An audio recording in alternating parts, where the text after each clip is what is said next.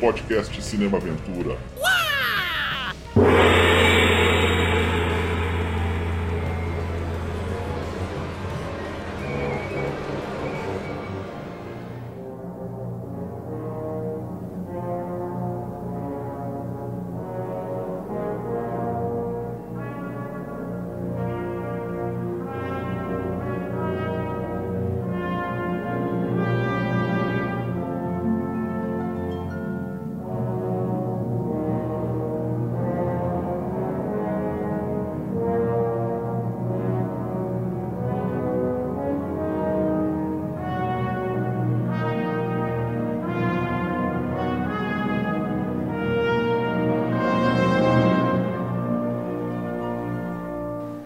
Começando mais um podcast Cinema Aventura, seu canal da ação, das artes marciais, ficção científica, guerra, western, da biografia de astros e diretores que dão vida aos gêneros mais emocionantes de cinema, quinzenalmente nos agregadores podcast, Anchor, Spotify, Google Podcasts. Nós temos um canal no YouTube, para você que está no YouTube, se inscreva aí, é, ative o sininho e também deixe o seu like aí, senão você esquece aí no começo. E também nós temos um perfil no Instagram. Hoje a, o tema nosso é um tema bem especial. Nós vamos celebrar os 100 anos de um clássico alemão. Nós vamos falar de Os Nibelungos, filme dirigido por Fritz Lang, lançado em duas partes, ambas em 1924. Cinema Aventura pela primeira vez, falando de um filme do, da época do cinema mudo. E para falar desse grande tema, eu sou Marcos Damiani Wolf.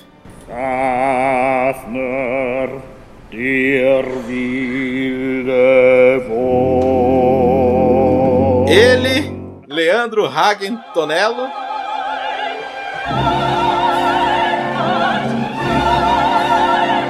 Cara, se você vê um dragão panguando no, no, lago, deixa ele em paz, tá ligado? Não mata ele não. E o nosso convidado retornando das batalhas do Formiga Elétrica, Rafael Gunter Ranieri.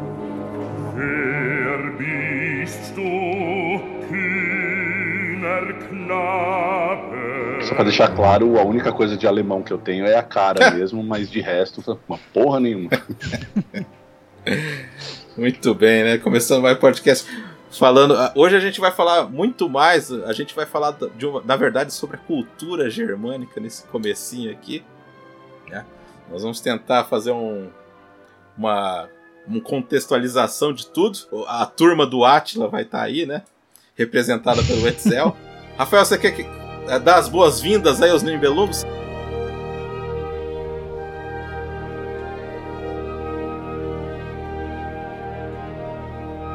Heingod. Ouro do Reno. Certa vez cresceu na Borgonha uma donzela de nascimento nobre. Nem poderia haver uma mais bela do que ela em toda a terra. Kriemhild altificou a donzela e cresceu uma dama totalmente bela através de quem muitos nobres, para perder suas vidas, logo condenadas estavam.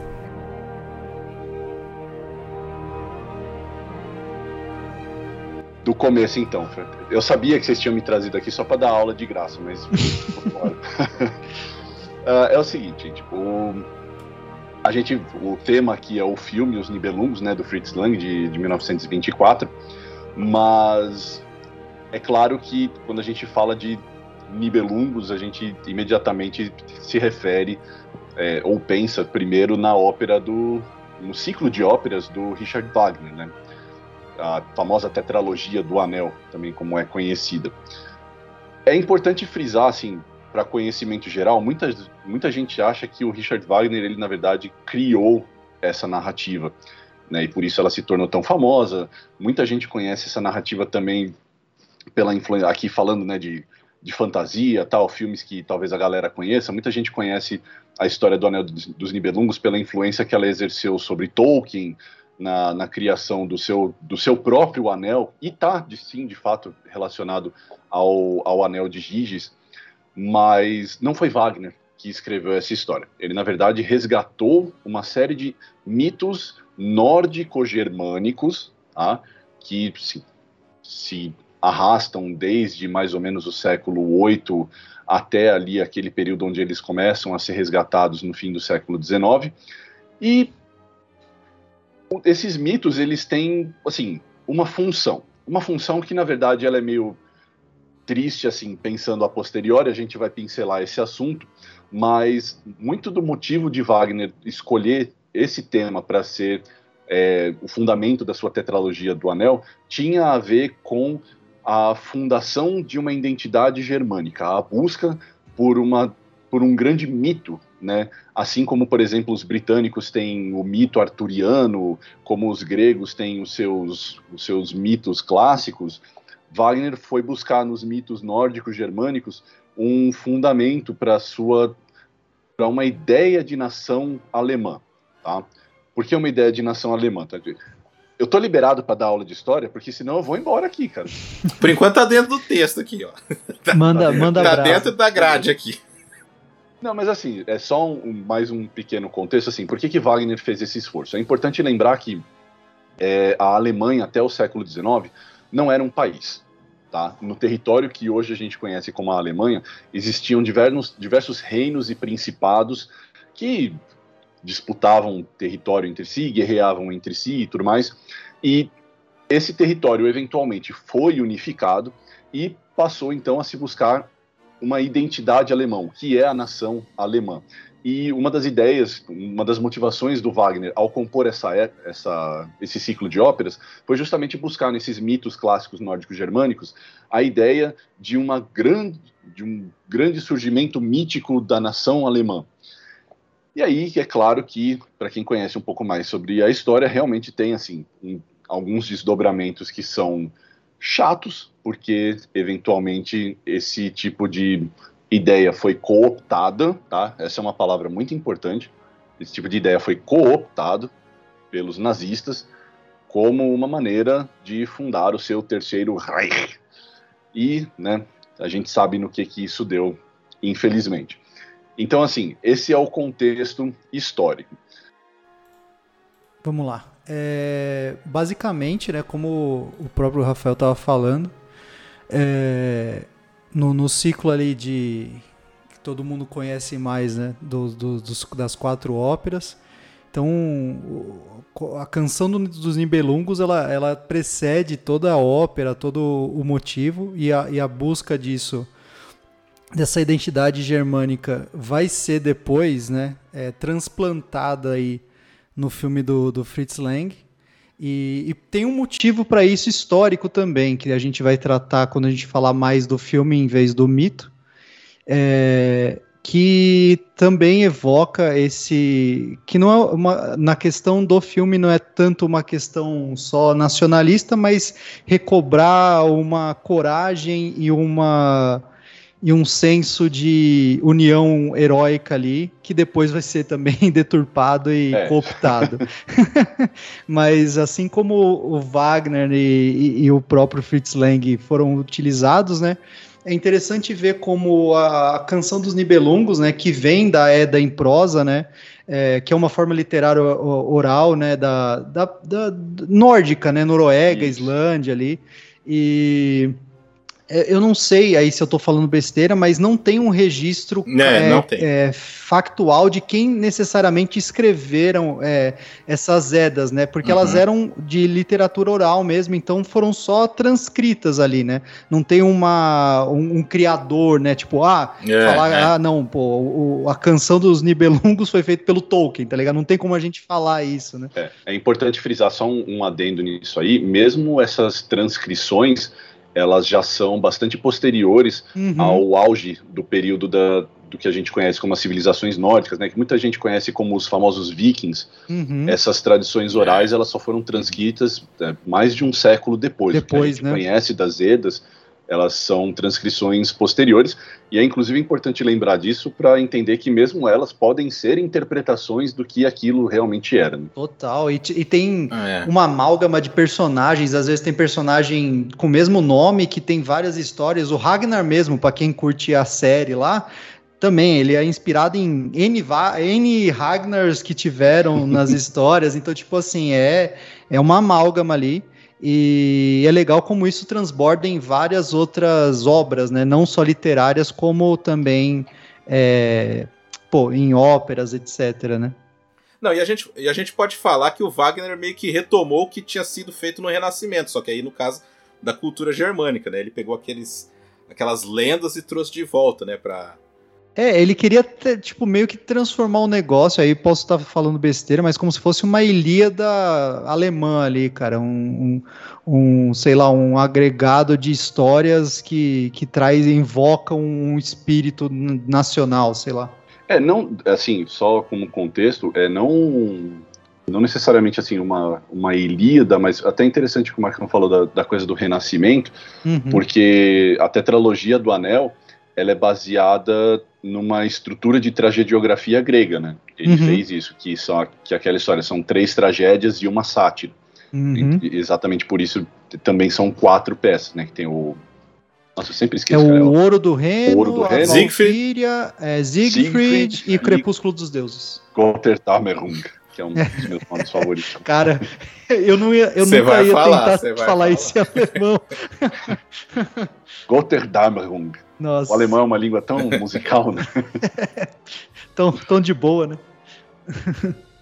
e, e, assim, essa é engraçado porque assim, essa, essa ideia ela se tornou tão presente naquele período da Alemanha que a gente encontra ecos disso até na filosofia, né? A expressão Gotterdammerung que virou o nome de um dos livros do Nietzsche, né? Friedrich Nietzsche, o filósofo alemão, que por sinal também era ao mesmo paradoxalmente amigo e desafeto de Wagner também uhum. na por essa, por essa uhum. construção de uma de uma filosofia nova para o mundo que era também a busca pela realização de uma nova nação que surgia para o mundo assim, é paradoxal né porque era uma nova nação mas que carregava muita tradição é exatamente por isso que o ciclo do Anel do Wagner ele busca ser tão tão épico né?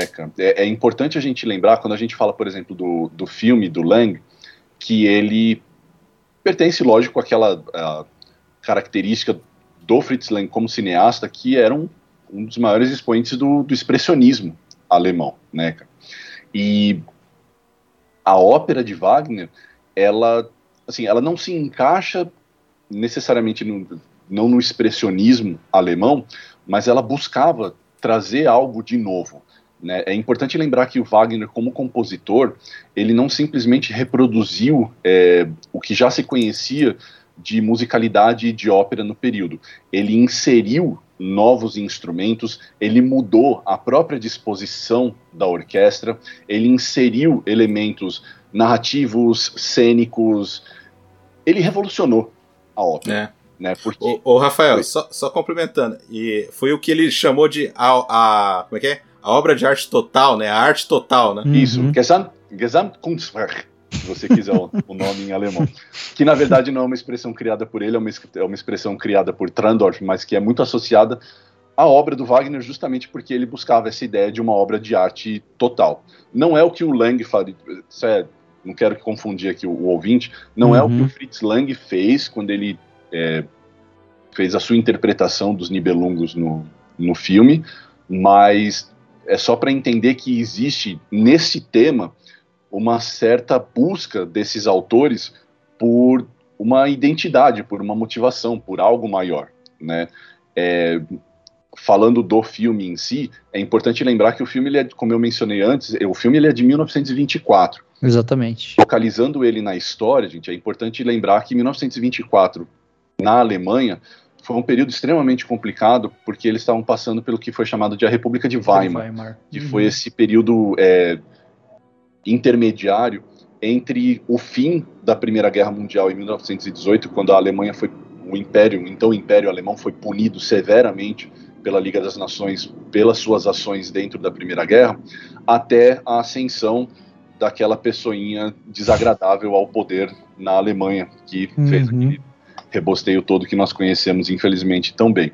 Então, assim, nesse período, a Alemanha estava passando por um estado econômico, social bastante precário, e eles buscavam na cultura uma maneira de, sim, é, sublimar essas tensões, de encontrar uma motivação para, sabe, é, se reerguer, né? Uhum.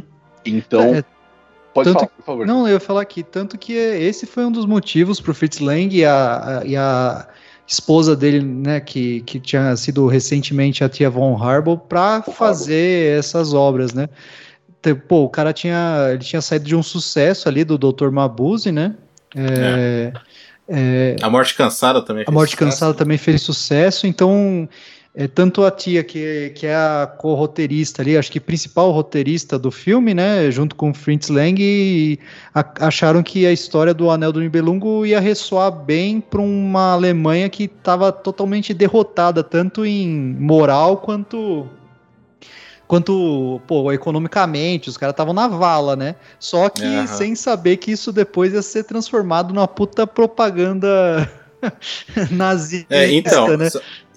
E tem, mas tem uma outra coisa que, assim, eles falaram, e na época falaram, que é, a, rebatendo esse negócio da, da utilização do filme na propaganda nazista, uhum. é que, na verdade, a, aquela história, além de. Né, tem, tem esse lado duplo. Sim. Além desse negócio de trazer o povo alemão de volta, na verdade, tá contando o fim da velha Alemanha, uhum. né? Porque se a gente vai falar do filme, né? Do segundo filme, é. aquilo é, é, destruição total. É pro... Só que, infelizmente, ninguém aprendeu nada. Né? Não. É, então, não, pode falar, por favor. Não, não, que eu ia falar que, pô, Fritz Lang mesmo, cara, o cara era de Veneza, né? Tá recém. Veneza, não, desculpa, é, Viana. e, e, e, e tava recentemente meio que, tipo ele tinha sido aceito como alemão meio que recente, assim, na, na, antes do lançamento do, do Anel do Nibelungo. Então, meio que ele queria, como, como também um. Porque falar que o cara era um patriota, o cara era tipo de outro país, tá ligado? Então, é, ele, ele, ele tava vendo a situação ali do, do, do negócio e. É, e... É, é, que essa foi também uma. Isso que é complicado, né, cara? Esse como a gente bem sabe, esse foi outro vetor do nazismo, porque uhum. Hitler também não era alemão, exato, propriamente exato. dito. Uhum. Mas quando ele ascende ao poder, ele ascende ao poder já pensando na Lebenswahl, né, do, aquela coisa do, do território do da terra ter... natal. Exato. É. Então assim existia isso. Não foi uma coisa que o próprio Hitler criou. Uhum. É, esse tipo de ideia era uma ideia latente, assim, nos povos que tinham essa identificação cultural germânica. Germânico, é. É, quando, é muito complicado quando a gente fala desse tipo de coisa, cara, porque a gente. É, hoje a gente tem uma noção que é. Nós brasileiros, né, a gente tem uma noção que é geograficamente bem, bem delimitada mas isso não é assim para todos os povos, né, cara? É muito uhum. mais complicado. E uma coisa que você falou que era importante é que o Fritz Lang ele estava buscando é, expressar um certo sentimento. E é óbvio que isso, para um autor que é expressionista, importa muito. Uma das principais características do, do, do expressionismo é justamente um antirrealismo. Uhum. Ele expressa um sentimento, ele expressa uma estética, ele não se atém à realidade. E quando a gente está falando de uma nação que estava quebrada, você encontrar uma válvula de escape para a realidade é uma puta motivação. Uhum. Você encontrar no mito, na fantasia, um fundamento para se reerguer, é, é uma puta válvula de escape. Só que. É, ô, ô Rafael, e o expressionismo já existia antes. Né? Uhum. Né? Sim, sim. Eles puxaram para eles aquela estética. Uhum. Né? É, é, Naquele momento, né? Isso, exatamente. Assim, como contexto de história da arte também para o amigo ouvinte, é interessante lembrar que esse momento, assim, no final do século XIX e início do século XX, foi um movimento em que houve o rompimento da arte como representação e a busca da arte pela como expressão. Então você tem uma série de movimentos artísticos que buscam encontrar esse melhor tom e os seus manifestos que dão fundamento para eles. Então a gente tem um monte de coisa. É, surrealismo, cubismo, expressionismo, impressionismo, que por aí vai, nesse período ali do século XIX e XX. É, o expressionismo é um entre muitos, mas o expressionismo é um que, em particular, serve muito a esse propósito do mito, justamente por propor um antirrealismo e buscar a expressão máxima da, da emoção, do, do ímpeto. E assim, é, é triste porque isso acabou se tornando um fundamento do, do ideário fascista, né? A busca uhum. pelo, pelo homem ideal, pela nação ideal, pelo, uhum. pelo poder e pela resiliência e uhum. etc, etc. Essas características que, infelizmente, acabaram se tornando típicas do fascismo, né? Uhum. Voltando aqui um, um pouco ao filme Sim. e ao expressionismo, que tem muita. Tem gente que, que acha que os Nibelungos não faz parte do expressionismo. Eu acho curioso isso aí, né? Por, qual, Isso- qual que é a e é justificativa disso? Olhando só o tema. Superficialmente eles olham o tema Uhum. e falam assim, ah, isso aí não é expressionismo, né? Uhum. É, e sim, nacionalista, essa coisa só nacionalista. Mas tem duas coisas, na minha opinião, a respeito disso, que é o seguinte: se você vê apenas o tema, a história, pode ser que você se engane. Mas. Ok, mas existe um termo alemão chamado é, Steaming Builder. Que é. Tradução literal seria tipo construção de humor. Uhum. Mas aqui, nesse, nesse contexto aqui, é na verdade construção de atmosfera. E o filme tem isso. O filme, é, é, você vê é, a atmosfera do filme que faz a expressão dos personagens. Os personagens estão ali juntos, ali tem até cenas assim que, me adiantando um pouco, que parece que os personagens estão dentro de um. do cenário. Eles são cenário, cenário, é. né? Então é só rebatendo um pouco, porque tem gente que acha que não, não, não os Nibelungos não é, só Nosferato que é. É, né, só o Calegari é, né? Só o Calegari que é. É, E Metrópolis exatamente não é isso. expressionista. Não, é, então, é. É, não, é, é, esse argumento não tem o menor fundamento, até porque uma coisa não tem nada a ver com a outra, né? Você pode criar obras nacionalistas de qualquer teor artístico. Uhum. O expressionismo Sim. ele é simplesmente um, um meio para um fim, né? Uhum. Uhum. E eu digo isso, assim, parece um pouco excessivamente categórico em se tratando de um movimento artístico, mas de novo eu insisto, eu insisto nisso que eu mencionei agora há pouco sobre esse momento da arte no início do século XX. É, a proposta de movimentos artísticos, ela vinha também com seus manifestos. Essas artes elas não surgiam de forma espontânea, aleatória. Não, havia uma motivação, uma intenção de encontrar novas formas de, de expressar, né, aqui falando do expressionismo, de novas formas de expressar é, sentimentos, de expressar perspectivas, de expressar filosofias, de expressar ideologias. Então, assim, É. não é estranho que uma obra que é nacionalista seja também expressionista, especialmente, especialmente se tratando de um cineasta que é bastante conhecido pelo teor político das suas obras. Eu acabei de mencionar Metrópolis, Uhum. cara, pô, pelo amor de Deus. Sim. Inclusive até Ô, ô, Rafael, oh, perdão. e, e assim, só, só, só fomentando uma coisa que sempre no Formiga fala, né? A partir do momento que o, o artista faz a obra, já não pertence a ele, né? Uhum. É, esse é um, Já é um, pertence ao mundo, então. é um Exato. primado, é um primado hermenêutico, cara, assim, a- dentro dessa, dessa modalidade de filosofia, a partir do momento que o autor encerra a obra, a obra ela tem vida própria. Uhum. Entendeu? E assim, para quem talvez nunca tenha tido contato com esse tipo de filosofia, qual é o princípio desse argumento? O princípio do argumento é que se você puder reduzir uma obra à intencionalidade do autor, então você não tem por que perceber, a- você não tem por que assistir, ouvir e curtir a obra. Basta você estudar o autor e você vai falar: ah, beleza, foi isso que ele quis dizer, né? Que é o, o eterno erro, esse lamaçal em que, por exemplo, as nossas crianças até hoje ficam metidas nas suas aulas de literatura, Uhum. que elas são ensinadas a interpretar obras literárias da maneira certa, o que é, obviamente, um, um absurdo, né? Então, assim, a obra terminada, ela vai para o mundo, assim, os filmes do Fritz Lang, eu tenho a minha interpretação particular deles, eu acho que ele é um autor com um teor é, social fortíssimo nas suas obras, um teor social e político fortíssimo nas suas obras, mas tem gente que vai se apegar apenas à parte fantástica, ficcional, Metrópolis, esteticamente, por exemplo, é uma obra que pode ser assistida assim, no mudo, sem se, se preocupar com nada. Apesar de fazendo cinema mudo, né?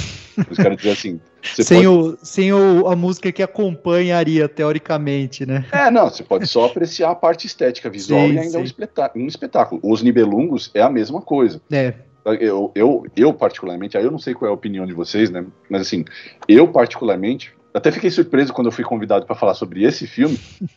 E é raro, hein? Às vezes eu esquecer que alguma coisa tá no catálogo de um autor. A hora que vocês falaram desse filme, eu falei, caralho, é verdade, esse filme existe, mano. Eu, eu esqueci completamente dele. Porque a gente lembra do Fritz Lang por outros motivos, por outros Uhum. filmes, né? Mesmo não sendo um filme tão lembrado, ele ainda tem uma estética que é muito particular. Você não precisa, sabe, dissecar o, tudo que a gente está fazendo aqui, né, que a gente faz só para oferecer um pouco mais de conteúdo para o ouvinte, mas se você quiser apreciar a obra estritamente no sentido estético, tranquilamente. Cara, os quadros que ele faz, tanto no primeira parte quanto na segunda parte, a gente vai comentar mais a respeito, além de quase ter matado os atores, né, são coisas maravilhosas até hoje, assim, cara. É, é impressionante, cara.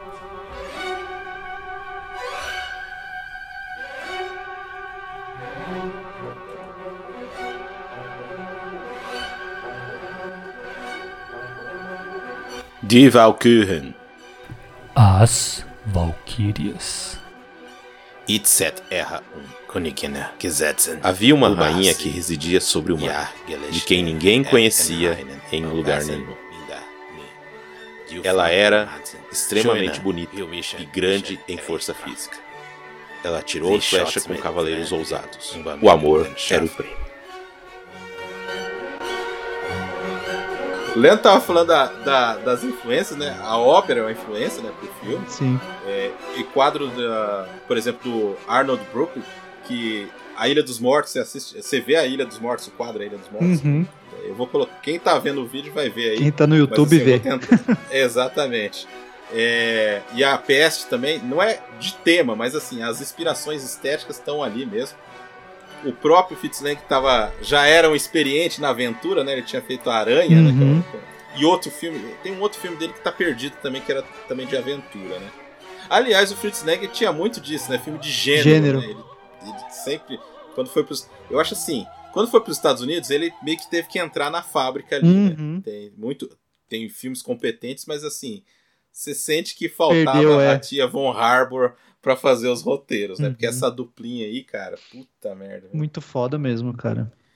E na época, e assim, a gente tá falando. Na época também, os filmes é, épicos estavam em moda, Uhum. né? E um filme, assim, que realmente, é, depois que eu li a respeito, eu falei assim: não, tem sentido total. É o Intolerância, né? Tolerância. que foi talvez o maior filme daquela época ali. E aí a UFA ficou em cima dos caras: não, a gente tem que superar isso. É, porque né? os caras estavam sentindo a, a, a invasão ali, né, mano? Falando, pô, a gente vai perder mercado aí, né? Exatamente. aí, aí, aí coube a um infeliz do, do produtor Eric Palmer Uhum. fazer o filme, só que ele tava bem naquele período de inflação. Então, esse cara. Bem leve, ferrou, né? viu?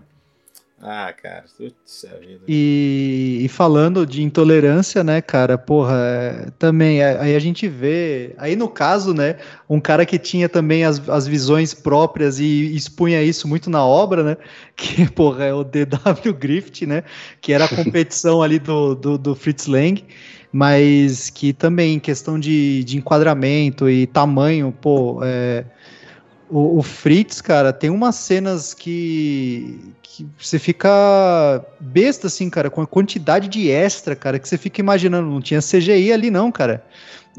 é um bagulho Opa! colossal, é. né, cara? É, é- é- é- você fica abismado, assim. Então a gente vai entrar E- mais e- no filme, meu Deus, cara. E você não vê ninguém de jeans, Não, né? não vê nenhum, nenhum relógio sobrando.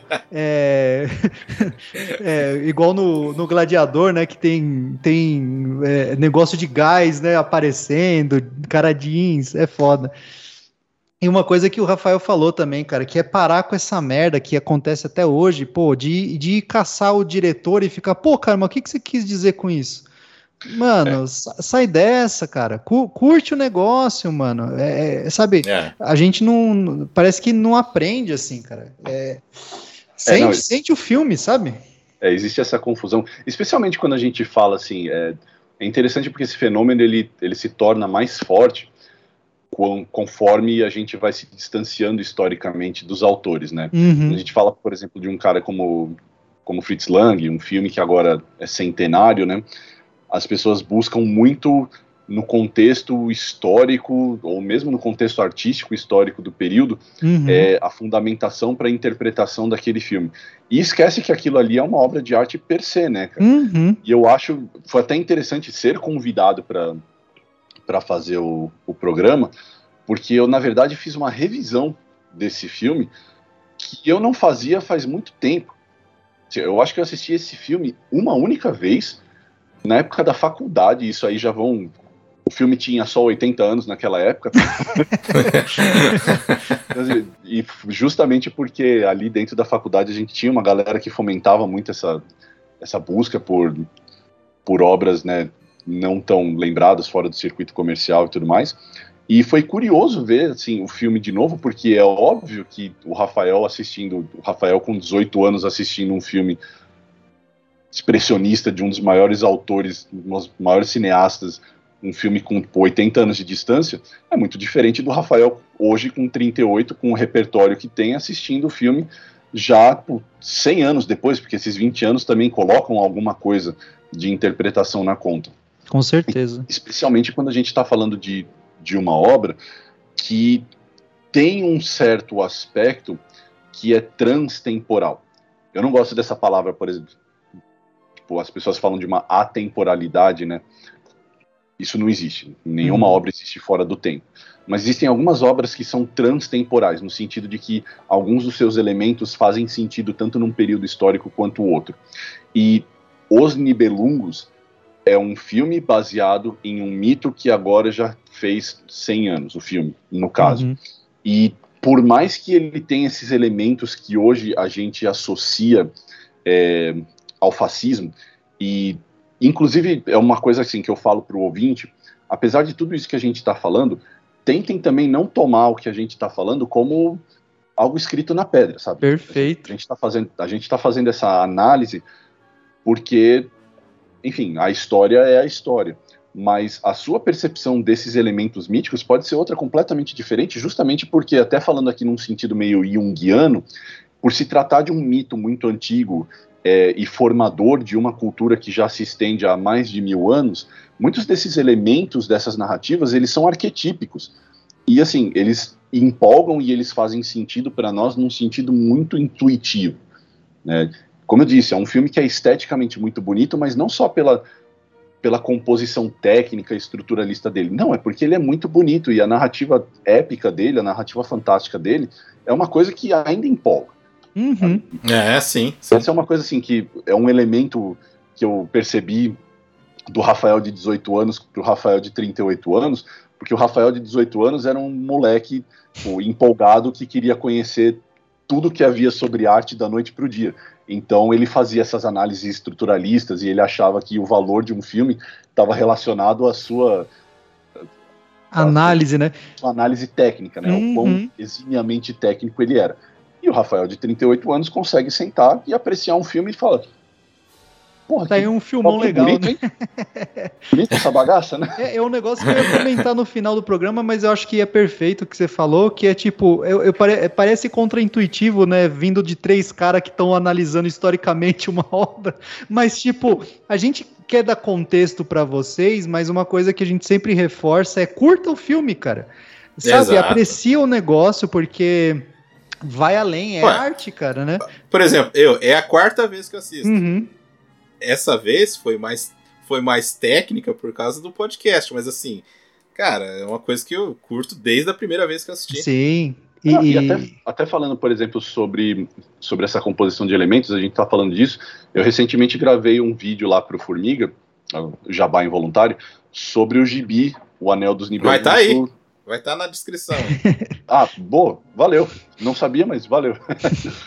é, e assim, uma coisa que eu menciono no vídeo é que se tratando de uma obra que tem diversos elementos, você pode apreciar que o que te parece mais interessante. Uhum. Eu, por exemplo, gosto muito de música.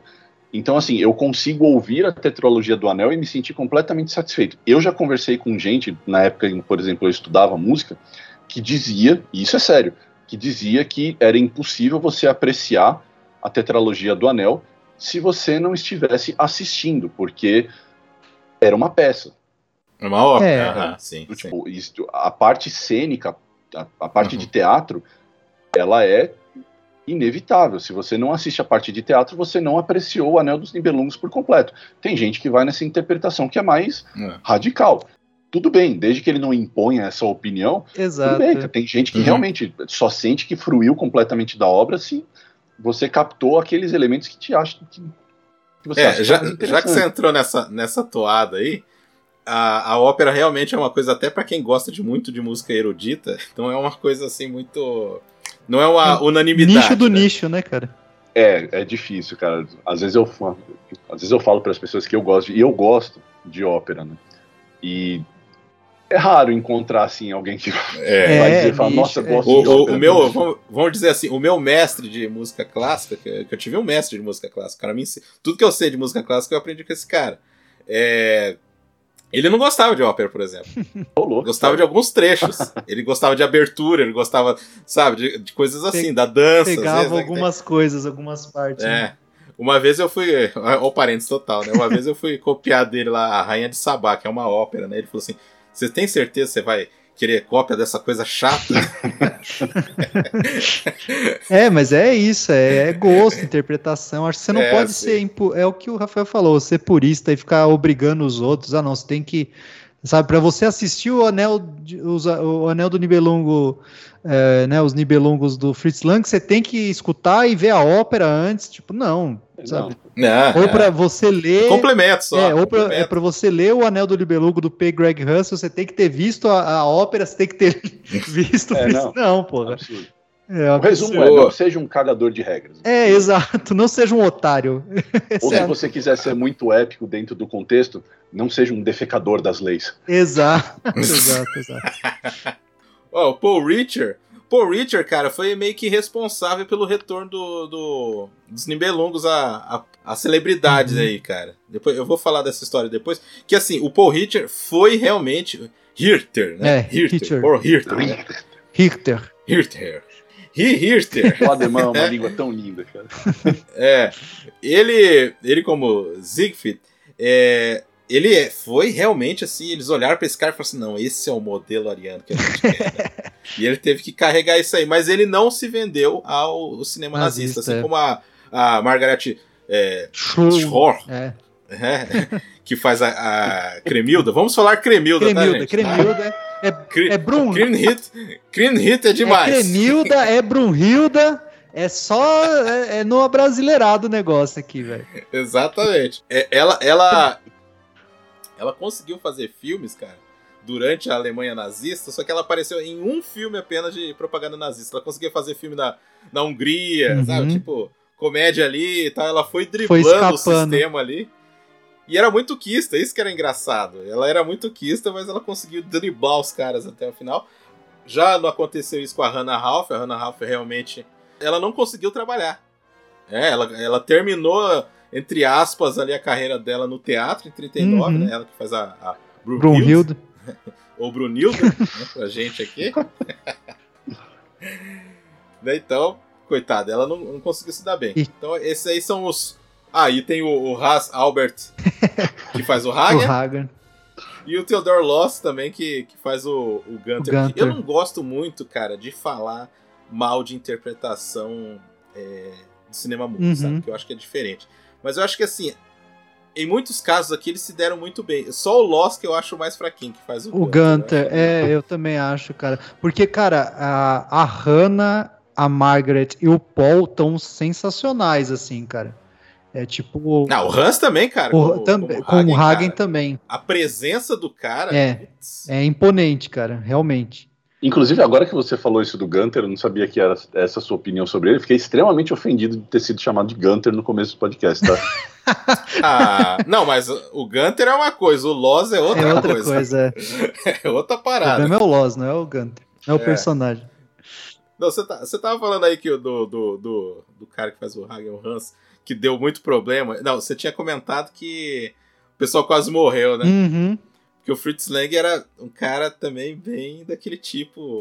Meio kubrickiano. Kubrick, é isso que eu ia falar. É, aquela galera assim, vem, mandava os caras é, repetirem a cena cinco ou oito Uhum. vezes, né? E ele, só que assim, isso aí acabou salvando o filme, né? Porque o filme teve todo um problema depois de, de montagem. Uhum. E essas duas câmeras que ele gravava, todas as cenas ele gravava com duas câmeras, e isso aí acabou salvando o filme, que eles completarem ali as partes que estavam faltando, partes que estavam. Ele usou três negativos diferentes pra fazer o Não, filme. eu li que an- um pouco antes da estreia ele ainda tava editando essa porra, cara. É, estreou a primeira parte, a a segunda não tava não tava pronta, pronta, ele tava editando ainda, cara. Eu não sabia disso, mas assim, é importante até frisar com o contexto de bastidores, cara, que para um diretor conseguir fazer isso, ele precisa ter muito respaldo. A gente tá falando de 24, uhum. velho, para você ter duas câmeras rodando direto, para você ter esse respaldo de poder fazer, tipo, retrabalho de edição e de montagem, cara. Não, não é foda. Ter, ter costa quente, velho. Não, não é pra qualquer um, não. É. E cenários abismais, né? Os bagulhos eram gigantes, pô. A, a, gente vai falar. A gente vai tratar cena por cena ou já vamos, tipo, dando cenas que a gente mais gosta, Marcão? É, é eu só, só queria te terminar aquele negócio que eu falei do Hag, uhum. que ele falou que os caras filmavam a 35 graus uhum. com aquela roupa, uhum. né? E eu tô. A gente tá passando o maior calor aqui hoje. Não, aqui, todo mundo de regata, cara. Graus. É foda. Pô, então, né? E lembrando Não. que as lâmpadas sem qualquer tipo de filtro, né, cara? Nada. Tipo, Os caras bronzearam, né? Direto, é. Imagina a lemanzada lá, cara, bronzeando na, na Nossa, lâmpada, queimando, cara. cara. Não, e aí, cara, tem aquela cena que o, que o Hagen vai pegar o, o, o Loz lá no colo, uhum. cara. Ele falou que teve que fazer aquilo lá cinco Nossa. vezes. Nossa. Por isso que eu lembrei da história por causa do Loz aí. Ele falando assim que eu tive que carregar o cara cinco vezes e, e o não parava de falar pra, pra, repetir a cena. Eu quase dei um murro na cara dele. Ele falou isso aí, cara. Que bom que pros, pros padrões de, de atores da época era um, um cara relativamente atlético, né? sim, totalmente, é, cara. Sim. Siegfried. Siegfried is there. Siegfried era o nome do menino excelente e um homem habilidoso em combate. Ele visitou muitos lugares ricos com uma curiosidade corajosa. Para ele, para testar sua força, ele viajou por vários países, encontrando vários cavaleiros treinados. Mais tarde, ele encontraria companheiros na Borgonha.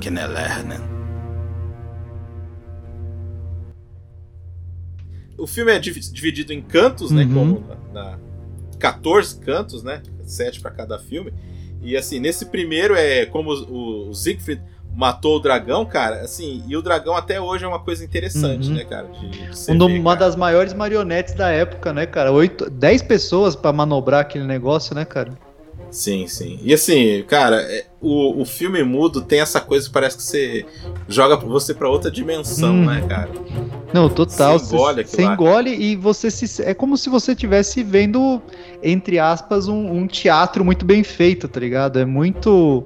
É, é. muito bonito. E, e, os ângulos também, cara. Pô, enquadramento. É, até mesmo no tipo, o começo do, do filme, assim, é... a gente vai dar uma sinopse básica ou já vamos começar a falar do filme? Ah, pode falar, pode falar. Então, na verdade, é o Siegfried, né? Um, um... O Zig? Zig, Zig, Zig Stardust.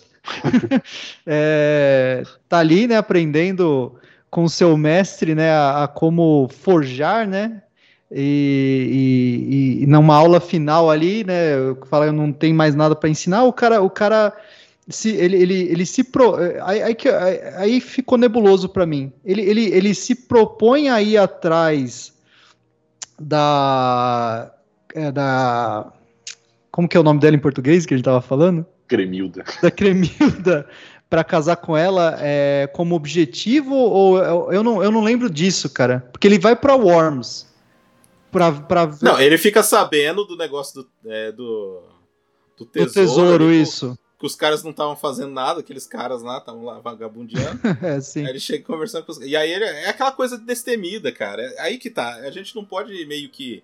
Ah, mas por que, que ele foi? Foi aquela coisa do heroísmo. Isso, ele foi seguindo, meio, né? Meio assim, cara.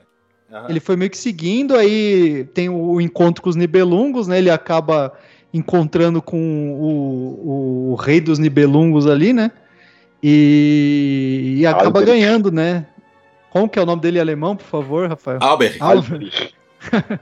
Albert. Que depois, tipo, ele, ele, é uma, ele, ele, ele é uma mistura, visualmente falando, né? Ele é uma mistura de Goblin com anão, né? Uma coisa. Não é o anão Cara, Senhor dos Anéis que a gente conhece, né? Não, não é. é, não, é Cara, é um é, visual incrível. É não, é uma maquiagem sensacional, né?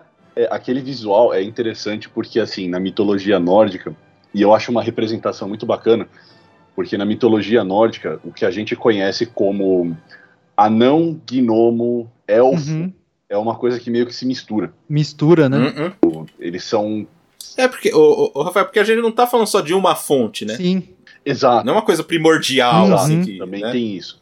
E a- além de a gente não ter uma fonte só, é, os autores de fantasia do, do começo do século passado, Tolkien, de novo, aí incluso, oferecem a sua própria interpretação desses seres e aí vira uma zona, né, cara? Porque tipo, o que a gente Uhum. conhece como elfo é uma coisa diferente do que era na tradição, Sim. que a gente conhece como anão, gnomo e tal, tudo mais. Jogadores de D&D, por exemplo, ficam loucos tentando entender o que, que os caras estão falando nos mitos. né? É isso que eu ia falar, porque só fica com aquela, aquela imagem na cabeça, né, cara? É, a gente já tem uma imageria. E é até interessante você ver como esses caras representam é, esses seres nesses filmes, Uhum. porque você tá mais próximo de um período onde esse tipo de coisa não estava tão cimentada no, no imaginário coletivo da galera. Então, assim, a- essa, essa interpretação do Alberich como um ser meio, tipo, Meio goblin, meio anão. É, É. tipo, ele é uma coisa meio feérica, assim, né, Uhum. cara? Uma coisa meio, tipo, é, eu não sei, ele parece meio tipo, desprezível, meio abjeto, mas ele tem, assim, uma composição que é meio, lá, é estranhamente atraente, sabe, como assim? mas não é, cara, não parece um Não, negócio, é, sabe, total. chama a sua atenção, fala, cara, se destaca muito na tela, né? E Aham. só pra dar um, um, um, um, um, uma- um recorte temporal, né? Porque ele tá lá, né, meio que aprendendo a fazer espada lá. E ele vai com o povo da. Ele, ele simplesmente, né, acabou as lições dele, vai pro- com o povo da, da floresta. Aí sim ele, ele ouve o, o mito da princesa, etc. E acaba encontrando. Aí, aí é meio. As coisas acontecem meio a esmo, né? Que é tipo ele encontrar o dragão ali e se banhar no sangue dele, né? Aí acontece o, o encontro. E falando de cena, cara, tem, Que é uma coisa que lembra o, o- Aquiles também, né? total, exato, exato. Né? tipo, Aí tem um ponto fraco, exato. Não, então, tipo, esse, esse, né? lance, esse lance do ponto fraco eu achei sensacional, né? Que, a folha caindo bem no, no- nas Ah, costas sim. dele, né? E o sangue que deveria, o sangue do dragão que deveria dar pra ele invulnerabilidade ali, Uhum. Fica só aquele sabe É o- ponto. interessante você notar que existem dois grandes mitos gregos que É, parecem Aquiles, né? é Aquiles e o Anel de Gigi, né? É, São dois mitos que vêm diretamente importados da Grécia. Mas é aquela história, Poxa. né? Tradição oral é isso. vai passando, é. Alguém em algum lugar Ah. lá, tipo no século 3 antes de Cristo, ouviu Platão falando sobre o mito do Anel de Giges Uhum. e meu, essa história foi sendo contada, isso foi subindo na Europa, subindo, subindo, subindo, e alguém, tipo, sei lá, no século IX, contou essa história para um Ragnarzinho da vida que estava curtindo ali o, o rolê do Anel do Nibelungo, que já não era mais o Anel. É. Tradição oral é uma coisa muito complexa, né, de você definir. Total. O, cara, a, a- grandiosidade que aparece a primeira vez ali, o, o castelo, né? Uhum. E, e uma coisa, cara, mas não me tira isso da cabeça, meu. Aquela hora, aquilo é, que eu falei da, dos personagens que são o, o cenário, né? Aquela hora que tá os, os soldados perfilados Nossa, é no primeiro foda, plano, cara. os caras passando atrás, e eles estão assim numa posição, cara, que como se eles fossem Pilastras, né? lápides. É, eles... Não, pra mim são lápides, cara, porque, sabe, tipo, já contando que aquele negócio ali já não vai dar muito certo. Uhum, Porque você não consegue ver a família direito ali. Você verdade. vê assim meio atrás ali daqueles caras. E aquilo não tem como, cara. Lenin Riefenstahl deve ter estudado muito aquele negócio ali. Dessa coisa da solidez do soldado, aquela coisa muito. Essa primeira cena, cara, que aparece aqueles soldados, eu fico encantado. Não, aquilo ali já é uma declaração expressionista per se, né, cara? Porque é a maneira como. Eu acho essa cena bem legal que você ter, de você mencionar, porque a composição dela é feita para enunciar visualmente que você está assistindo um épico. Uhum. É. Assim, aquela posição, ela é. Ela quase não parece natural, né, cara? Tudo é uma Uhum. coisa meio tétrica, é, excessivamente, sabe, é, rígida, mas que tem a ver com isso, né, cara? Com a transmissão de uma. Você falou da lápide, eu acho, é, acho que é uma percepção até interessante, porque o que é uma lápide se não um grande bloco de pedra com uma declaração para o mundo, né? Uhum. o que restou daquela história. Entendeu? É, é algo para ser tipo, sólido, bruto, imponente, né? Uhum. E, e a gente, e aí tem a questão da, da maldição do tesouro, né? Uhum. Porque assim, a, e todo esse rolê aí do, do nosso glorioso Zig, né? E você percebe, quando ele vai atrás da. Eu acho incrível aquela cena da. Que aparece o. Acho muito bem feito, cara. Que aparece a coroa, assim. Realmente, cara, é uma ilusão, assim, que parece que o cara tá ali e a parede sumiu, sumiu. e tá aquele negócio ali, cara. Uhum. Negócio de fotografia. Por isso que os caras, depois na, nos Estados Unidos, dançaram lá nos Estados Unidos de, de fazer o que queria, né? Os, os fotógrafos alemães, né, cara? Uhum. E aí você vê aquele negócio do. A Lish também já fala. A riqueza também é o sofrimento alheio, né? Sim. Porque toda aquela riqueza tá num, tipo numa mesa que estão sustentada por um, umas, uns anões ali, cara. É, eles são a, a, a base da pirâmide ali, né? Nossa, cara. É, e que tem a ver, né, com, com, o próprio roubo do ouro do reino, né? É como se uhum. toda aquela raça tivesse sido punida por uma transgressão que é, pô, cósmica, épica, né? Tipo, parece que o negócio já tava rolando, né? Sim. A maldição ali, né? É, então, e assim, essa é uma interpretação minha dessa situação.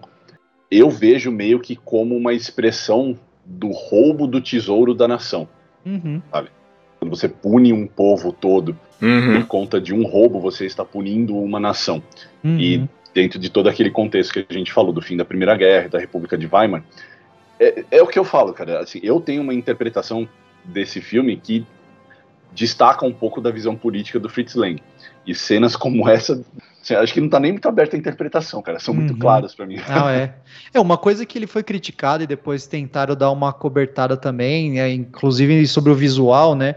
Por dar essa, essa, essa caracterização que para algumas. É, propagandas nazistas ali era a representação do judeu ali, né? A avareza tal. Mas aí é uma. Eu, eu acho que é uma coisa bem. Tipo, os caras tentando dar um contexto que eles queriam lá ali pro, pro bagulho, é, entendeu? É.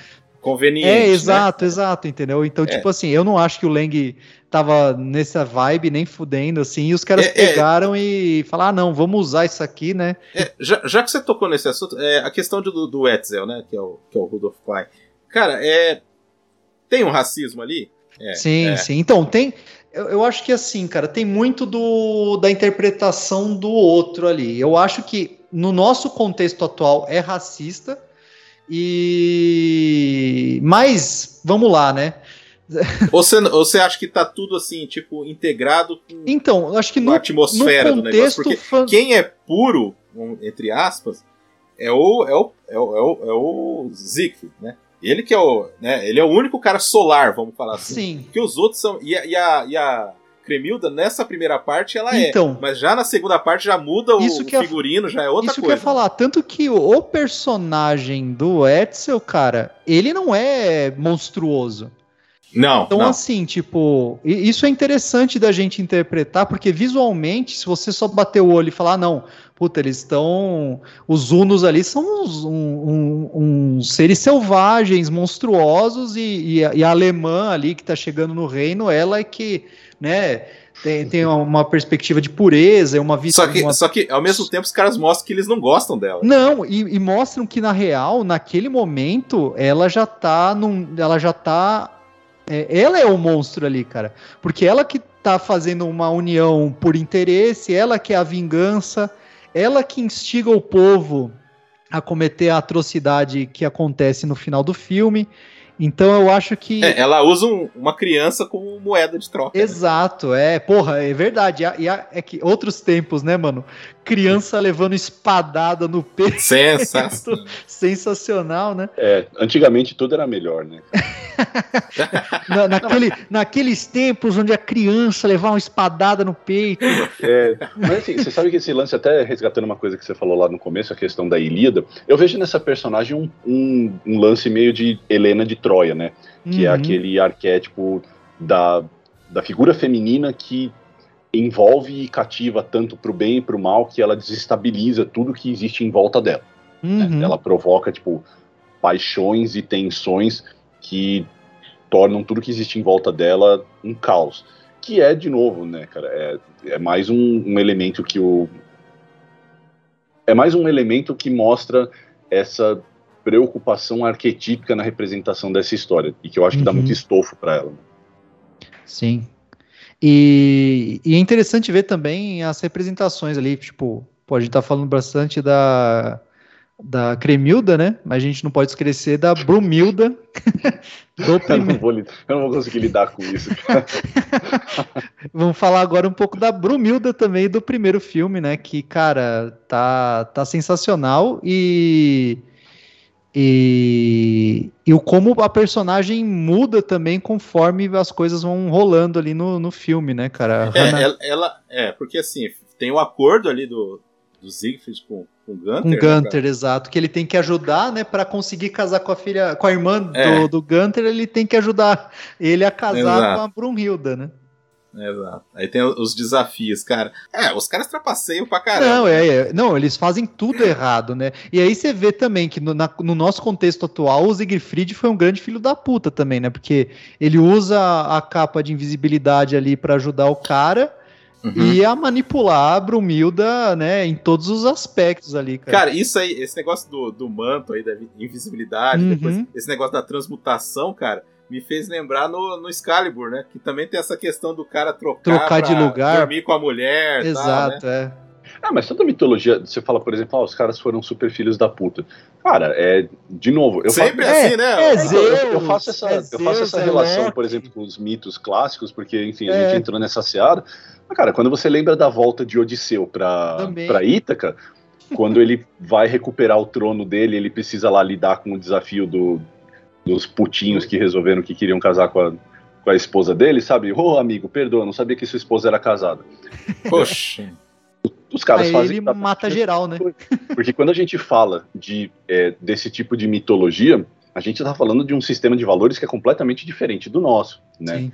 Então, assim, é, e é interessante pensar nesse contexto alemão, porque, por exemplo, eu mencionei Nietzsche agora há pouco, e Nietzsche, é, a filosofia nietzschiana, ela é muito conhecida pelo pela proposta de um abandono dos valores cristãos, sabe, toda aquela história de ah, Deus está morto e tudo mais, uhum. e a proposta de uma transvaloração desses valores, de você propor uma nova figura é, de homem para o mundo que seja mais adequado ao mundo como ele é agora, abandonar essas visões antigas e propor um homem novo para o mundo. Inclusive, é, no Assim Falou Zaratustra, do Nietzsche, ele fala sobre a figura do Ubermensch, que é o super-homem, que, que, posteriormente também foi cooptado, infelizmente, pelos nazistas.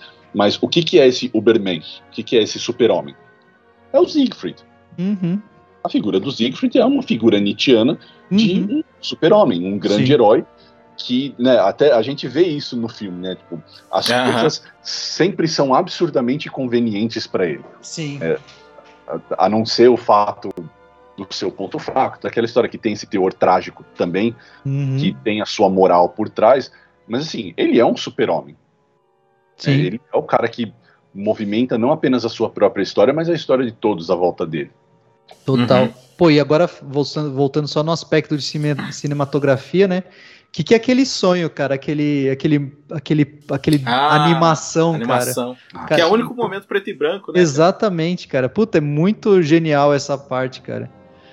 Uh, os caras incorporarem isso como, pô, vamos mostrar o pesadelo dela, mas de outra forma, né? Meio que ilustrando como se fosse alguma coisa deslocada ali do, da realidade, entre aspas, deles ali, cara. É muito. É, que é o sonho da Cream Hill. Da Cream Hill. Não pode falar. É, é, não pode falar. Não, é, cri... é cri... O, Rafael vai, Rafael vai curtir. Pelo amor de Deus. Esse negócio de chamar a creme de cremilda foi de fuder, cara. Não, então, tem, tem todo o desafio, né? Que é, são cenas bem interessantes ali de. Que é muito comum, né? Esse negócio. Dos trabalhos, né? É, porque ela era. Só pra contextualizar o pessoal, ela era, era a rainha da Islândia, né? Uhum. Então é, foram lá buscar ela. E assim, a presença física dela é bem bacana, assim. No filme. Imponente, né? legal, né? Assim. Sim, sim. Muito boa. E o que eu acho legal, cara, é que na hora do casamento tem um lance do sino bater que parece ser um negócio fúnebre pra caramba. Uhum.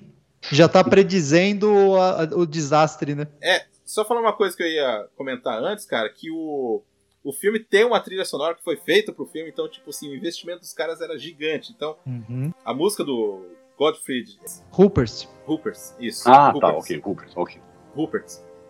Então foi feita pro filme. Então quando entra lá, ó, aquela hora que o, que o Siegfried aparece da, da névoa, assim, cara, A trilha foi feita para aquele momento, cara. Então é, é uma outra qualidade do filme, assim, que eu acho legal. E aí vocês acham que tem esse lance? Porque assim, começa a desandar o negócio, porque a Brunhild sabe que ela foi enganada. Uhum. Ela, ela já desconfia ali, pô, mas tem alguma coisa errada nesse negócio. Não é possível que esse bananão me derrotou, né? Não é possível. Vai uhum. lá. Vê que o cara, né? É mais a frustração dela que, que acaba ferrando com tudo, né? É, tanto que ela se nega a dormir com ele, aí que entra de novo ali o Siegfried pra, pra manipular ela de novo, e aí depois que começa a desandar tudo, né? Porque depois que. Porque ela fica encantada a primeira vez que ela vê ele, né? Ela vai em direção a ele, assim. Ela vê assim, o cara ali tá. A Brunhild é uma figura divina, né? Uhum. Ela é algo extraterreno. É uma valquíria, né, cara? Exato. Lembrar disso, é uma das filhas de Odin, né? Ou Wotan, né, se você quiser na versão germânica. Uhum. É, e sendo Siegfried pô, um super-homem, aquele que está além do homem destinado a superar todos os desafios, o prêmio dele é receber essa mulher, né? Uhum. Então, assim, quando essa mulher se vê numa situação assim, ela fala: tem algo errado, porque este não é o meu destino. Uhum. Isso tem todo um, um condicionamento narrativo para entender isso, né? Porque senão a gente acha que é só uma, uma história de traição e romance, e não é. é. Não, não é. Texto fortíssimo aí. Uhum. É, você tá negando ela de um destino que, né, é grandioso, né, pro que ela é, né? É, e outra coisa que é interessante, é, aí faz uma. A gente pode falar que faz uma leitura a respeito de, da, da condição, né? Apesar dela ser né, extremamente poderosa, né? Ela ainda cai no mundo, daquele mundo construído, né? Uhum. Daquele mundo que, tipo, não, não adianta ela, como mulher, ser super fodona, né? Mas ela tá dentro de um esquema que não, isso não faz muita diferença. Uma regra, né? Regras patriarcais ali que ela tem que se adequar, né? Querendo ou não, né? Porque são regras impostas pelo desafio ali e tal. A esperança dela era, ela, era o cara não ganhar, né? Aliás, as cenas do, dos desafios são muito bem feitas, né, cara? A cena do salto, a cena que, que então, ele cara, joga é, pedra, é muito foda, cara. Assim, tecnicamente falando, eu acho que é chega a ser surpreendente, né, pelo, pelo período do filme, o dinamismo dele, né, cara? Uhum. Ele tem assim, ah, sim. um trampo de edição, de montagem, que é muito dinâmico. A gente está acostumado a pensar nesses filmes épicos desse período como uma coisa meio Paradona, né? estática. Né? É, uhum. tipo, não é que não seja grandiloquente, muitos deles são grandiosos, épicos, mas é mais estático, tem menos dinamismo. Uhum. E esse filme em particular é uma aventura assim não que o nosso nossa época seja melhor, não é esse meu argumento, mas assim, é um filme que é tipo palatável para nossa noção de ritmo contemporâneo. Tipo, dá para ah, total. Né? Acontece muito, assim, aquele negócio que tem gente que reclama, ah, não acontece nada no filme, filme parado, né? A pessoa não pode falar disso desse filme, né? Não, não para, cara. Tu, não, tá, não tá sempre caso. acontecendo alguma coisa. é. O, e, e, a desgraça também começa porque o cara foi levar o, o, o tal do, do, tesouro lá, né, no castelo, né? Então, uhum. já passa pros caras, coisa que o, o Hagen acaba, acaba notando que esse aí é um, um, problema, esse tesouro aí. Porque tem aquele negócio, parece que o cara não era nada, e também tem uma, tem uma coisa que é, que é interessante, parece que é tipo a ascensão do burguês que tá tentando infiltrar na aristocracia ali, né? tem muito disso também, né? Não é rico, rico de nascença, cara não tem né? nem camisa, o cara não tem nem camisa, tem que falar que é rei, pô. É, é foda. É, isso também tem uma motivação histórica, né, cara? Aquela, que a, a, aquela questão da, da oposição à, à aristocracia europeia clássica, né? Uhum. Que você passa por todo aquele período de revoluções ali no século XVIII e XIX e existe essa objeção a, a essa ideia de aristocracia, porque a aristocracia é fraca e você está buscando a fundação de uma nação forte. De onde vem essa nova nação forte? Do homem comum que, ao abraçar a sua nação, se torna um guerreiro. Uhum. Juntos, eles se tornarão Ubermensch. Eles, aristocratas não podem fazer isso. Então, uhum. assim, essa, esse escárnio, esse sarcasmo com que essa figura burguesa, eu acho que você usou bem mesmo, cara. É tipo isso mesmo. Essa figura burguesa ela é tratada.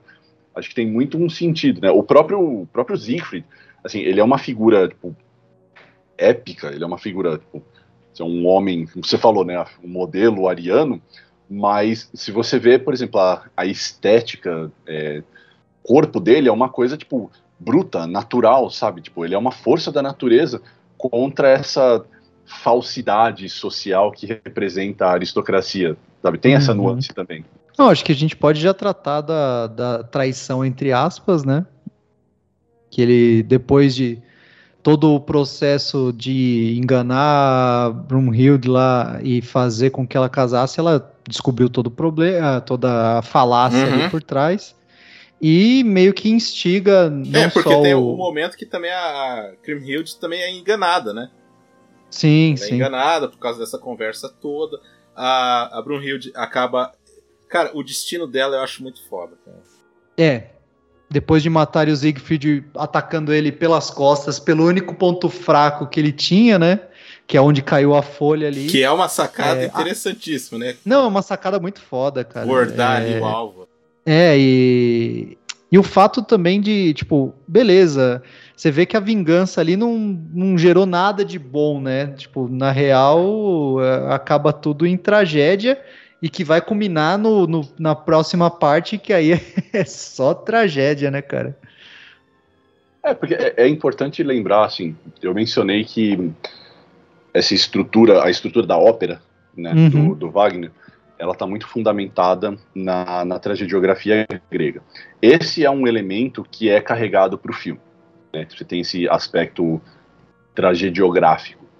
E quando a gente fala de tragediografia grega, é, essas narrativas elas não eram só trágicas per se. Tipo, a tristeza, a desgraça não acontecia sem motivo.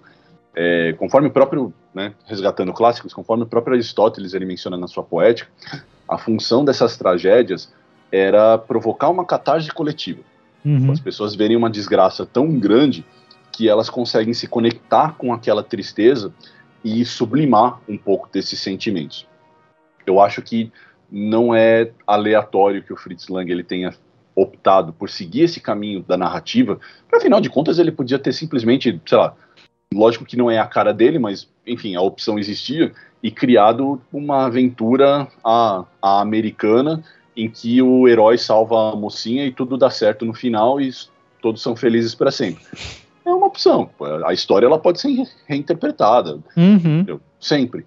Mas a opção por manter esse aspecto tragediográfico, eu entendo, eu interpreto no filme como uma maneira de fazer, de realizar essa catarse especialmente se a gente leva em consideração, de novo, o período histórico do filme em que a Alemanha estava fodida.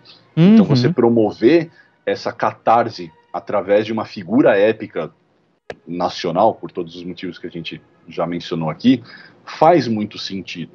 Né? Uhum. Eu não cheguei a ver esses, esses dados, eu não sei se o filme foi um grande foi. sucesso na Alemanha. Foi. Foi, foi né? Ele, tanto então, que o, o Rafael, eles fizeram uma campanha, cara, para esse filme ser visto. Eles chamaram, por exemplo, na hora que tem um incêndio lá no castelo, eles chamaram um monte de repórter. Toda hora tinha repórter né, para falar assim: olha o que, que nós estamos fazendo, não sei o quê. Olha que impressionante, é. E, e, Primeiro blockbuster. Exato.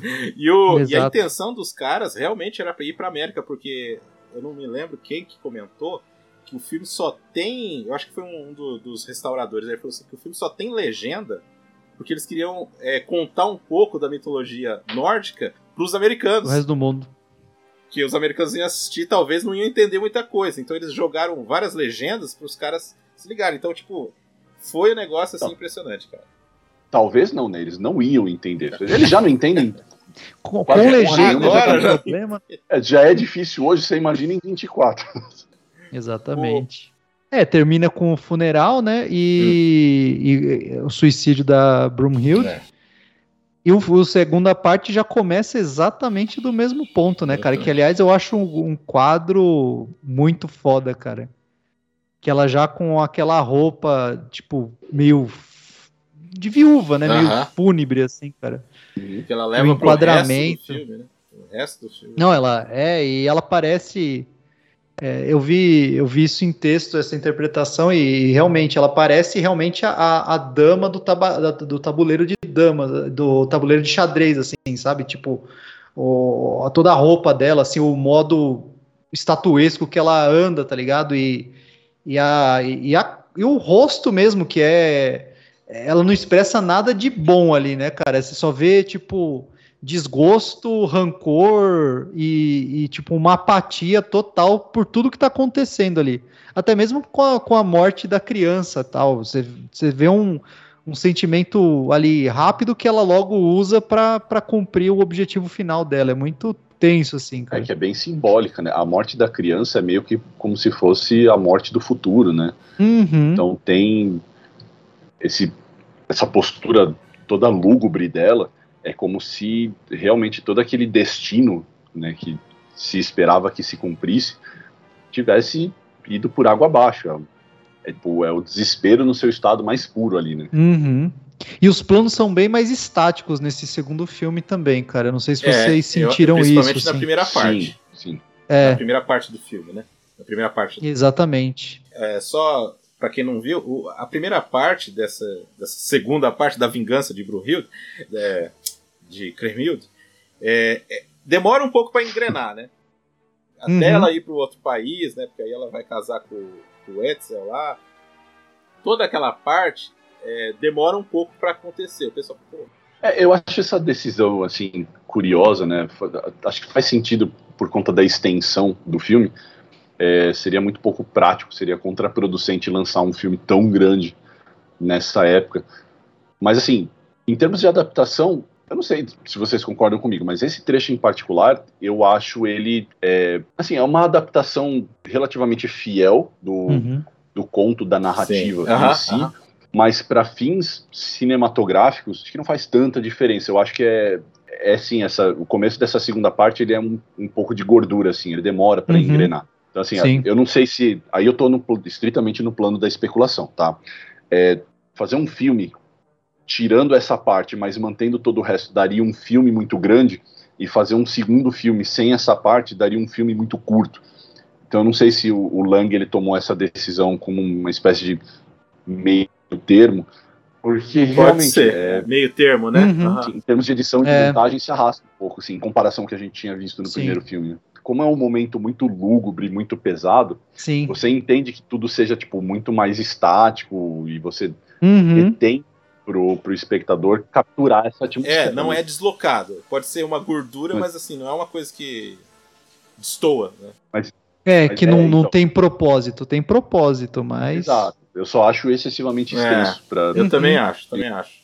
Sim. Mas aí, aí, também, até fazendo uma consideração, né? Como eu, pelo menos, assisti os filmes em sequência, uhum. obviamente, Aí não sei né, se fica sem impressão. Fica cansativo. Podia ser uma coisa só com essa parte cortada. Eu, eu acho isso, que. Isso, é. exatamente. Às vezes, até quando a gente lê, por exemplo.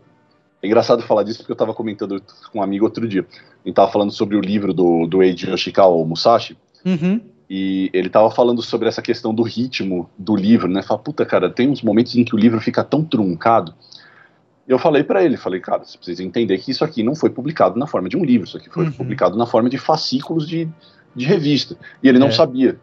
Eu falei, porra, faz todo sentido. Uhum. Então, assim, a gente agora assistindo os dois em sequência, ele realmente parece meio arrastado, mas se você pensar que tem um espaço aí de alguns meses entre um filme e o outro, que é todo um projeto, eu acho que talvez. É, foram três meses de Três diferença. meses só? Achei, uhum. Eu achava que era mais. Mas assim, ele, ele te dá assim uma sensação de que de luto mesmo, né? Uhum. Pra, quem, pra quem não viu, aí ela tem o filho, né? Aí passam-se, né? Tem elipses aí, né? Que a gente. Isso que é interessante. Tem elipses no filme, assim, que. Daqui a pouco, pô, já, a criança já tá lá, tipo, agora a gente tem um filho, chama lá os meus parentes, né? Lá, e o rapaz uhum. lá, né, o Edson falou, não, vamos lá, vamos lá chamar. Achando que era só um convite, né? Mas não era, né? Uhum, não, era... Era pra abocanhar Só ali. pra abocanhar. Sim. E aí o filme realmente vira um filme de ação, assim, que até em casa, que a Fernanda reclamou, nossa, mas quanta ação, né? Tipo assim. Pô, o filme mudo é, desse vira, com várias batalhas. Não, é, é, é, curioso isso aí, a pessoa reclamar que tem muita ação. Aí que tá. E, a propaganda é essa, né? Porque a primeira uhum. parte tá ali meio aquele negócio e tal, de repente começa, cara, e não para. Tipo, é quase uma não, hora é. de filme de batalhas, né? Só de batalha. Vira, vira um filme de sítio, né? Todo mundo uhum. sitiado ali Gotterdammerung. Crepúsculo dos deuses. Lá estava a glória dos heróis, depositada na morte.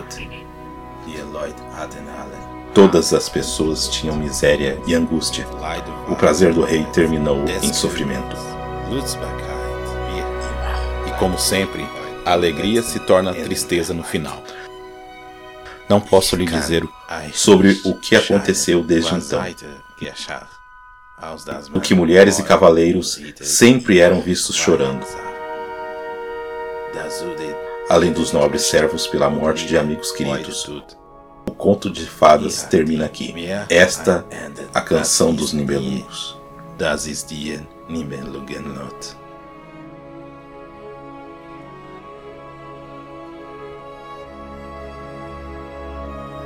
Não, e ela transfigura, né, cara? Você vê o ódio no olho da mulher ali, cara. É, é tenso, cara, essa é, parte. e ao mesmo tempo você vê os caras que estavam do lado dela também começar a debater se estava certo, se estava uhum. errado ali, cara. Nossa. É, porque o, o Edson mesmo, ele não quer, cara. Ela que instiga o povo ali a meter. meter guerra. é, mas ele compra por causa que o filho tá morto, né? Exato, é. Sim. E aí, cara, ó, mas assim, eu acho assim, muito bem, bem feito que eu falo assim você não. Aquelas cenas todas que estão ali dentro deles tentando sobreviver ali e tal. E aí meio que o filme é, puxa um pouco o lado dos caras também, né? Daquele sufoco. Então, uhum. isso aí que eu acho bem feito nessa parte, cara, do roteiro mesmo, de dar personalidade para aqueles caras ali que estão numa situação que. No filme inteiro você sabe, pô, os caras são desgraçados e não sei o que, mas ele tem esse lado. Mas dá uma, dá uma humanizada boa é. ali, né, cara? Os caras conseguem manter o negócio por bom tempo, né? Eles, eles seguram o Zuno lá por uma boa, um bom tempo, até tacarem fogo em tudo, né? Eu acho que esse momento de conclusão, quando a gente começa, é, é engraçado, porque esse ritmo inicial, ele dá lugar a, a, essa outra mudança de ritmo mais intensa, e nesse sentido até lembra um pouco, até lembra um pouco a ópera, né? Porque quando você, quando você chega no, no início do, do Gotterdammerung, você tem assim um, um momento de uma grande tragédia se anuncia, mas é meio que como uma tempestade se formando. Tipo, ela só uhum. vai cair lá no fim e você permanece tenso durante muito tempo. E o que a impressão que eu tenho dessa segunda parte é justamente essa. A gente estava comentando de como é, essa construção do início do filme ela demora. Eu concordo com vocês quando vocês dizem que ela tem um propósito. E eu acho que o propósito é justamente esse é a construção de uma tensão que depois, quando a coisa vai ladeira abaixo, ela vai ladeira abaixo muito rápido. Extravasa. A coisa, a coisa começa a acontecer assim, é como se o Lang tivesse realmente com vontade de destruir todos os cenários que ele usou até ali, do tipo, beleza, terminei o filme, bota fogo em tudo, cara. quero, quero ver Asgard queimar. Exato. Uhum. É, galera. Então, a assim, galera que tá ouvindo, literalmente ele fez isso, ele botou fogo no castelo. Exato. Exato. Só que assim, é, de novo, eu como eu estou interpretando tudo através de símbolos, é, queimar o castelo, porque, de novo, é, extrema, é uma decisão extremamente ousada. Se você parar para pensar, tipo, em termos de recursos de execução cinematográfica desse período, você criar uma cena como essa é, é bastante complexo. É uma decisão ousada. Só que ela é completamente coerente com o que a gente vê no filme, porque queimar o castelo significa o fim de um ciclo, uhum. significa o encerramento de uma tragédia e a possibilidade de reconstruir algo a partir das cinzas que tem a ver com aquela catarse que a gente estava mencionando agora há pouco, que vem dessa, dessa ideia da tragediografia grega. Então, assim, é, é um final, é uma escolha de final que é fiel à, à narrativa em muitos sentidos, mas que também é muito coerente com o que a gente está vendo ali até agora, né? Uhum. É a, a devastação, né, cara? É total, assim. E, e eu, eu, não sei se vocês têm essa impressão de que quando a, a Kriemhild, ela recebe o golpe lá do cara, né, no final ali do filme, ela tem a dor, mas tem um alívio, né? Um alívio. Parece que, total. tipo, ela vê que. É, concluiu, né? É a morte ali, porque ela não ia conseguir viver feliz também, cara. Então é tipo, não tem prazer no negócio, entendeu? É só. De novo, é um épico, cara. É, é, Aquela pessoa já não tem mais lugar naquele mundo. Não, exato. É. O golpe dela é um golpe catártico. Uhum. Não, eu, uma coisa que eu não lembrava, cara, olha só, eu, não, eu já faz muito tempo que eu assisti o filme, né? O, o segundo, né? Uhum. Eles pegam o cara como se eles fossem, não, ó, vamos levar o, o Gunter pra cá, né, e tal, né? E, Uhum. o, e o Hagen, tipo, deixa, né? Tipo, ah, né, so- sobrou os dois, né? No final. Aí aparece aquele cara com o cara com a cabeça do. Com a cabeça Putz. dele é muito foda a cara. Não, e a cara que ela faz, né? Porque ela, ele, ele, o Hagen fala: Não, eu não vou revelar o. Acho que eu não vou revelar o segredo do, do, do, do tesouro enquanto o meu rei estiver vivo tal. Ela só.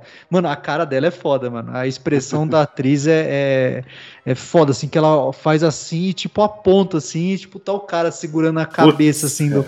cara. É muito foda, mano. Essa montagem é extremamente teatral, né, cara? Não, é. teatral e- no bom É, sentido. é, no bom sentido. bom sim. e, e bom, cara, não fica aquela coisa que, que às vezes alguns filmes mudos sofrem, que é aquela coisa meio, sei lá, falastrona mesmo. Tipo, esse não, esse tipo, eu não sei se é porque a gente gosta do negócio, mas você sente mesmo, você fala, caralho, É. é, é, é pesado mesmo, Ah, tá e ligado? tem uma qualidade desse filme, assim, que tinha. Eu acho que eles tentaram na Gata Borralheira, deu um pouquinho certo no Dr. Mabuse. Aqui, cara, você vê que realmente os caras conseguiram fazer uma filmagem noturna que prestasse, assim, cara. Que presta. Você vê que, Uhum. tipo, não, esse negócio é à noite, né? É a noite, é. Puta vida, né? Não, é uma obra de arte, cara, filme, não tem o que falar. Que filme tá completando 100 aninhos aí, É, com esse frescor todo aí, cara. com esse frescor todo, Ô, cara, impressionante. falou da parte noturna, eu quase, eu quase entrei na, na experiência do, do Lang É. com, com essas representações, porque, porque não era a primeira vez que ele estava fazendo isso, né? Uhum. E aquela coisa da, da escuridão, do contraste da escuridão e da luz, que é bem típica do expressionismo, é, é, um, é um tom da obra dele, né? Então, assim, não é tão surpreendente, mas eu acho que cai muito bem nesse momento que é, tipo, épico É, também, Uhum. né, cara? Com certeza. uma palavra tão É. vulgarizada ultimamente, mas quando é, cara, esse aqui. Esse Quando é, é- é, quando é, é, né? o, o fi- Quem, quem é de verdade sabe que é de mentira. Não vai ser épico, foi épico. Aí, aí eu tinha comentado antes lá do, do Paul Hitcher que ele foi meio que fundamental aí pro retorno do filme, né? Porque aí o filme ficou Uhum. meio. Primeiro o Gables falou que gostou, aquela coisa toda, que não sei o quê. É, aí mais pra frente ele né? meteu o pau porque aí o Fritz Lang foi embora, né? Aí vazou. Teve reedit também, né, cara? Porque reeditaram o filme, não sei se tá ligado disso. É. Que usaram ainda, depois dos 50 anos da morte do, né, do, do Wagner, eles usaram a- Wagner. uma trilha, mandaram o cara juntar a trilha dele com a trilha do Wagner pra ficar, né?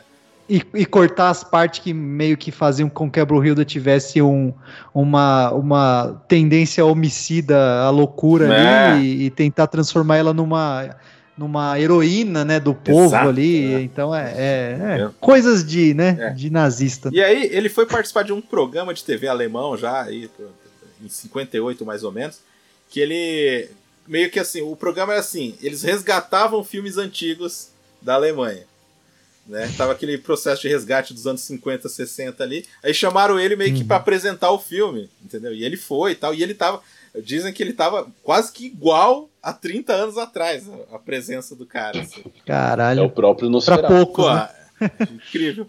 Aí, em 67, né, depois fizeram, tentaram fazer uma adaptação, né, mais, né, mais sofisticada e tal. Não deu muito certo porque em 67, cara, a gente tá falando dos anos 60 no cinema, cara, já era outra pegada, então o pessoal achou meio Uhum. como é que eu vou dizer? Meio brega, né? Vamos falar assim, né? Brega. Um destaque que eu fiz desse filme aí é que tem o Terence Hill nesse filme, cara. Tem o Terence Hill, cara. Pior que é, velho.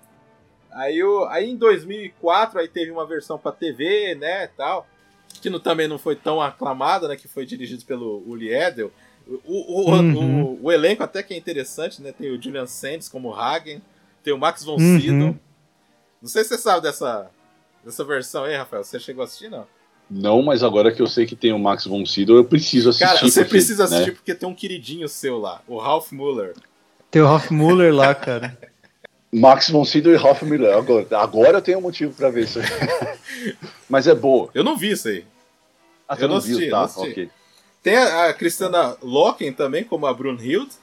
E o, Ten- e o papel que era do Tennessee Hill agora é o Robert Pattinson, cara, que tá no- na série, cara. Oh boy. Precisamos assistir, né, ô, Rafa? Cara, você sabe que a gente pega muito no.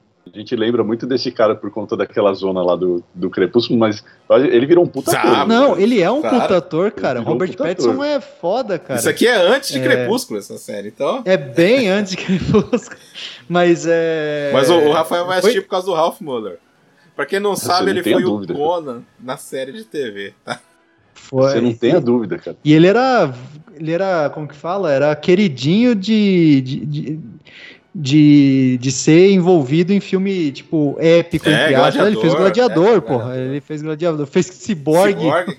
o dragão do futuro. Aí, Gustavo, você Meu tá sonho, ouvindo? cara. Você tá ouvindo, Gustavo? Que citamos aí o Cyborg no. Meu sonho era ver um crossover do, Não. do Ralph Miller, do, do Conan do Ralph Miller com o Hércules do Kevin Sorbo, cara. Caralho. É. Fez Escorpião Rei também, eu tinha É, esquecido desse. não cara. tem jeito, a gente sempre termina o podcast desse jeito. Na galhofa. Não tem como. É, palavras finais aí. São as melhores Ó, é, eu tinha. Era uma obrigação minha, cara, falar desse filme aí, cara. Porque além de eu gostar bastante, cara, eu acho que é importante. Porra, é um marco, cara, 100 anos. E assim, Uhum. você assistir o filme e você vê toda a produção e que os caras se dedicaram mesmo, cara. É um. E bonito, É, cara. bonito. Que coisa bonita. assim, essa restauração, eles escolheram a, a cor dourada porque o contraste fica melhor do que se fosse o preto e branco chapado, né? Preto e branco, é. Então, cara, deixa uma beleza pra esse filme assim, ímpar, cara. A versão de DVD que a Obras Primas lançou tá muito boa mesmo, assim. Tá muito boa, então não tem o que falar, cara. Isso que eu ia falar, porque eu, eu assisti. Eu assisti via YouTube agora, né? E eu não eu fui atrás pra ver se alguém tinha lançado, porque eu falei, porra, a, Ver- a Versátil não foi atrás disso tal, mas realmente teve o lançamento do, do box aqui do expressionismo alemão, da, da Obras Primas, que é, o- tá atrás, inclusive, ali do, do Damiani. Teve, teve o lançamento da Continental Home Video Olha! que, que graças a, a, a esse filme também eu fiquei sabendo que teve uma treta com a Versátil, né? Por causa dos direitos dos filmes do Truffaut, né? É, Nossa! Aí eu até pensei, né? Porra, É porque. fofoquinha. Não, fofoquinha, fofoquinha, fofoquinha. E teve também, em Blu-ray não foi lançado aqui, né, o Damiani? E só na gringa, né? Em 2012 teve um relançamento em Blu-ray lá, que eu, foi a versão que eu vi, que acho que tá disponível no, Sim. no É, YouTube, mas que o Damiani falou que a versão do Obras Primas tá, tá tão boa Tá, quanto tá em DVD. Porque assim, é um filme muito antigo, então é complicado assim o processo. Uhum. Você, você não vai assistir o filme, nossa, limpidamente, nossa, não tem nenhum defeito. Sim, Não existe muito isso. Ah, não tem como, né? mas assim, palavras finais do filme? Alguma coisa e tal.